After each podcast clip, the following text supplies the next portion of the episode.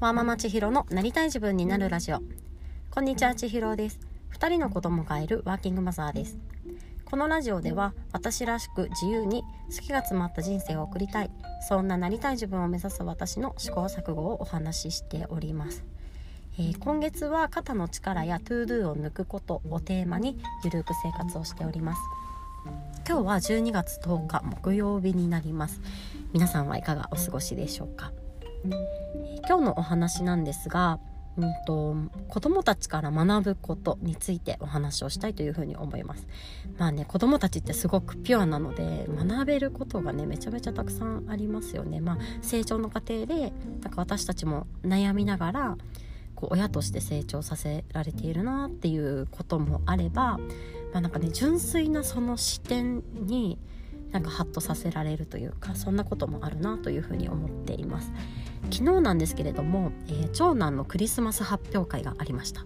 えー、長男のクリスマス発表会というのもえっとですねいつもだったら、まあ、全学年というかね全年齢が一緒に、まあ、週末開催でこういうクリスマスの発表会って今までだと保育園で開催をしていたんですけれども、えー、今年はコロナの影響で学年ごとに開催をされています。で昨日は長男のクラスのクリスマス発表会でした。で毎年えー、クリスマスシーズンはですねあの夫も繁忙になりましてで土日はね、えー、サービス業で基本仕事がなかなか休めないのであのこのクリスマス発表会も夫がね出席なかなかできなかったんですけれども、まあ、今回は平日開催だったので、まあ、夫婦揃って参加をしてまいりました。でそれがねあの長男もねめちゃめちゃ嬉しそうだったんですよね。でなんかねよく見ててねとかなんかね応援してねとか 言いながらあのすごくかっこよい背中を見せながら登園したわけなんですけれども。であのー、その終わった後に関してもいつもね長男はこう我慢させてることが多いので、まあ、一人っ子タイムという形で、まあ、次男は保育園に預けたままこう長男と夫と私と3人で過ごす時間っていうのをねとってみました。これは産後初めてかもしれないですねこうやって時間を取れたのは。あのーね、たっぷり甘えれるといいなと思っていたんですが、まあ、長男はしばらく堪能してからね早く次男をお迎えに行きたいって言い出したんですよね。でとにかくあの長男って家族で揃っているっていうことをすごく大切にしていてなので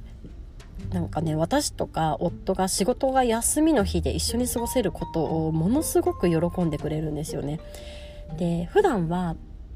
うんとまあ私がワンオペのことが多くて夫が遅い日なので、まあね、夜会ってから寝るっていうことができなくて子供たちが寝ついてから夫が帰ってくるっていう状態ですし私もね週に一度は遅番で出勤をしているのでうんと私が帰るのも子供たちが寝た後なんですよね。でそうするとあの夫が遅い日にはなんかね母早くパパに会いたいなって言いながら寝ついていきますし私が遅い時にも、まあ、長男は早くママに会いたいなって言いながら寝ていくんですよね。でねそういうところが、まあ可愛いなと思いつつまあね寂しい思いさせてんのかなとか、うんまあ、そこはね折り合いでしょうがないところっていうのもあるんですけれどもあの長男の気持ちっていうのがねそういうところからちょっとずつ伝わってくるわけなんですよね。で4人揃うっていうことがねとっても長男にとっては大切なことでで昨日はそんな形で4人で過ごしていたんですけれどもそういう日ってねあのすごい面白くって長男はなんかみんなでご飯今日はみんなでご飯食べれるねとか今日はみんなでねんねできるねとか今日はみんなでお風呂入れるねっていうのをねすごく嬉しそうに話してくれるんですよね。で昨日はそういう形でうんなんかそのクリスマス発表会の後次男を迎えに行ってから、まあ、4人で食事をしてお風呂に入ってで一緒に寝るっていう一日だったんですけれどもそうするとねなんか今日すごくいいって言い出してで明日も明後日も何曜日でもみんなで休みだといいなって長男が言うわけなんですよ。でこの何曜日でもいいっていうのはあの長男曰くこう毎日っていう意味なんですけれどもなのでね毎日こうみんなで休みでみんなで過ごしたいっていうねあのピュアな意見なんですけれどもこういうのにねハッとさせられますよね日々大人だからってわけではないんですがあの家事があって仕事があって考えることとかやりたいこととかやることがたくさんあってでそれがねなんか、まあ、日々の中でぐるぐるぐるって回っていくような毎日なんですよね。でそういう時にこういう長男の意見を聞いたりすると、まあ、この人生において何を大切にすべきなのかとか私は何を大切にしたいんだろうかっていうのをやっぱり考えさせられるなっていうふうに思います。